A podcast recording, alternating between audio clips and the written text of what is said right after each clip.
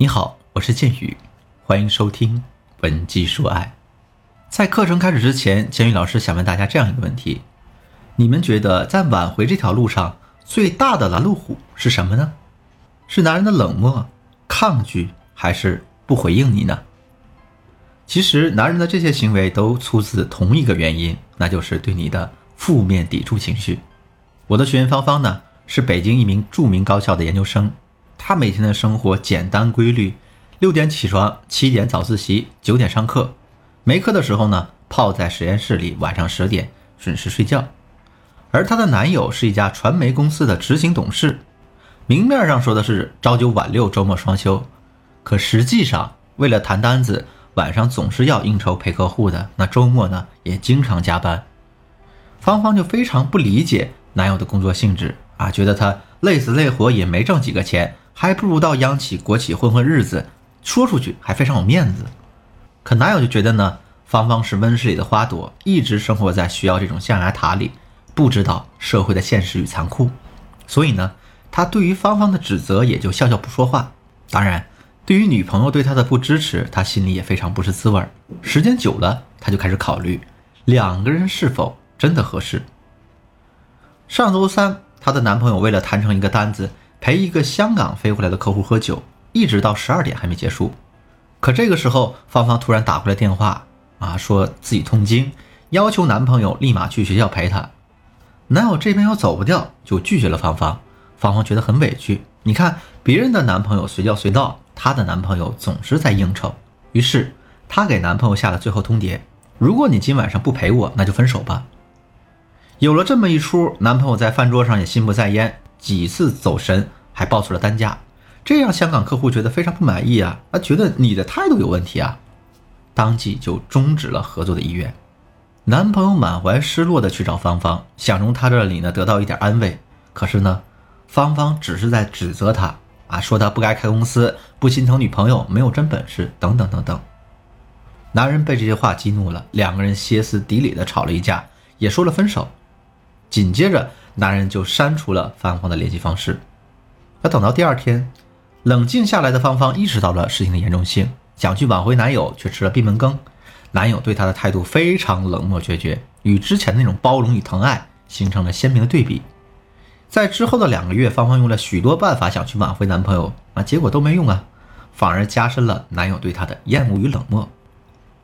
听完了芳芳的故事，我不知道大家是不是找到了这种共鸣的感觉。昔日的恋人一朝反目，你越靠近他，他越讨厌你，你越会陷入痛苦与伤害的情绪当中。出现这个现象的原因是他对你有抵触情绪，只要这种抵触情绪还在，你们就永远不可能进行到挽回的下一步。听到这儿，大家就可能比较好奇，我们该怎样才能消除前任对大家的抵触情绪呢？这有科学的方法，建宇老师呢就给大家献上锦囊妙计。希望大家听完之后能有所收获。首先，我们要认可对方的负面情绪。一个人对另一个人产生抵触情绪，从本质上来讲是在表达不满。那在这种情境下，另一个人所解释的一切，在他看来都是变相的在反驳我。比如呢，芳芳在分手后的两个月里的所有举动，在她男朋友看来都是为自己找的借口，他是不会相信的。我们想要消除对方抵触情绪的第一步是要认可对方的情绪，比如呢，芳芳就可以直接对男朋友说：“哎，你现在反感我呢，我挺理解的。如果是我，我也会讨厌那个在我脆弱时往我伤口上撒盐的那个人。”当对方的负面情绪得到认可时，他的气儿就消了一半。这个时候，大家要做的第二步是与他站在同一个阵营里，对过去的自己同仇敌忾。比如呢？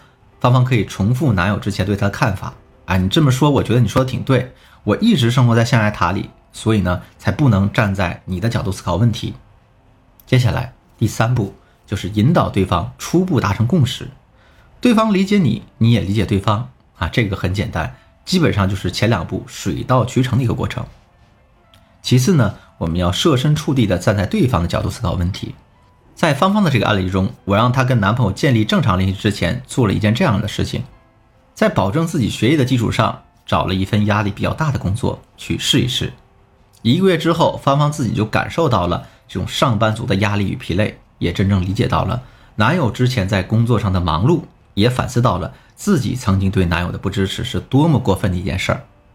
在这个世界上，没有谁能够对另外一个人所经历的事情完全感同身受，但是你有过相同经历，就能做到基本的互相理解。先认可男友的负面情绪，再设身处地的站在对方的角度思考了问题。那这一步，在男友的眼里看来，芳芳非常走心。慢慢的，两个人不仅共同话题多了起来，男友也对她形成了精神上的依赖。对于芳芳而言，有一个非常明显的转折标志，就是她的男朋友在深夜对她说了这样一句话：“呀，芳芳，我觉得你变了，变得很懂我了。”最后呢，我们可以用选择困难症逆向思维。来确立关系。选择困难症呢，指的是当双方给到的好处啊相差无几的时候，人们会习惯性的逃避选择，不知道如何是好。但是当双方给的好处这个差距明显时，那大家肯定毫不犹豫啊，考虑利益最大化。比如让你选择今晚吃牛肉面或者肥肠面，你会纠结；但是如果我让你选择牛肉面或者和牛火锅，你肯定会选择和牛火锅的。在挽回中，我们也要从选择困难症的逆向思维出发，让对方毫不犹豫地选择你，提升你自己的价值。所以在挽回中呢，我们从选择困难症的这个逆向思维出发，让对方毫不犹豫地选择你啊，那就必须要提升我们自己的价值。你像芳芳之所以分手，就是因为男友觉得她不理解、不支持自己的事业。换言之，男人在内心当中，他也会纠结：我到底是选择事业，还是选择这样一个女朋友？如果芳芳的价值远远大于她的这份事业呢，那我相信她的男朋友就不会有这种选择困难症了。这里呢，建宇老师要强调的一点是，女人千万不要拿自己去跟男人的事业对比，这无疑是鸡蛋碰石头。女人的价值体现在颜值、情商、性格啊、家境、学历等方面。如果你想提升自己的价值，肯定还是要在这方面下功夫的。如果你想知道如何提升自己的综合价值，那我建议你立马添加我助理的微信。文姬的全拼零五五，也就是 W E N J I 零五五，来预约我们免费的咨询名额。好了，今天的内容就到这里了。文姬说爱，迷茫的情场，你的得力军师，我是剑宇，我们下期再见。